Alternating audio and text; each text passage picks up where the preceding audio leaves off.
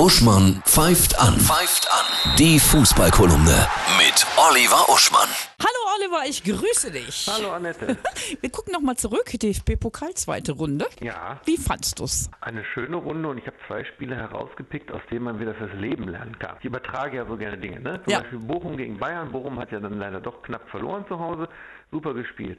Bochums erstes Tor war ja ein Eigentor des Bayern-Abwehrspielers. Warum passieren solche Eigentore? Weil ein Bochumer Spieler kraftvoll den Ball in den Strafraum geschlagen hat. Das heißt, übertragen aufs Leben, du musst einfach mal machen.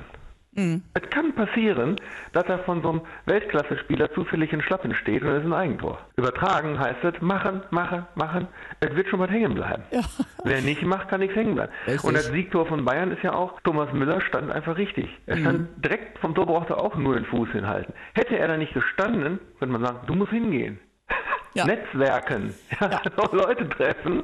Hätte er da nicht gestanden, hätte Bayern womöglich in Bochum große Schmach erlitten. Also noch größere als leistungstechnisch sowieso schon.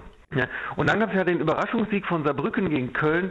Daraus kann man lernen, wenn du eine gewisse Grundkompetenz hast, und Viertligavereine haben die mittlerweile, wie Saarbrücken, dann trau dir ganz viel zu. Die haben so kraftvoll, so schnell, so temporeich gespielt, dass sie die Kölner wirklich im Grunde souverän besiegt haben. Musst du dir mal reinziehen. Wenn du eine gewisse Grundkompetenz hast, sei selbstbewusst. Das sieht man ja auch bei Bands manchmal, die ihre Hauptbands als Vorband an die Wand spielen. Mut zahlt sich immer aus auch im Leben. Ja. Ne? Die Bundesliga.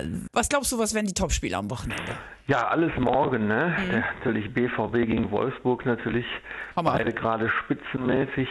Frankfurt gegen Bayern, ich erwarte eine Überraschung. Ich meine, das ist sowieso pikant, ne? Kovac war ja Frankfurt. Frankfurt ist gut drauf, Bayern in der Krise. Ich tendiere zur Überraschung. Sieg Frankfurt, ganz große Krise. Presse überschlägt sich wegen Bayern. Und Bremen gegen Freiburg. Freiburg Dritter. Die Bayern fett in der Krise. Da könnte demnächst was passieren, ne? Ja, auf jeden Fall. Geht mal auf YouTube, liebe Hörerinnen und Hörer, und, und schaut dieses Interview von Salihamidzic, der, der im Grunde keine Antwort gibt auf das Spiel, sondern nur sarkastisch sagt, war super, war fantastisch. ja? Und dann bei der Nachfrage sagt, ich bin hier nur aus Höflichkeit rausgekommen. Allein der Satz, man kann sagen, muss ja unprofessionell, ist aber menschlich und Ja. ungewöhnlich und, und kantig. Mehr so coole Fußballgeschichten gibt es auch in deinem Buch, ne? Überleben Eben beim beim Fußball. Fußball. Über eure Webseite signiert gewidmet für Weihnachten zu bestellen. Ein tolles Wochenende. Ja? Viele Tore, tolle. Tschüss.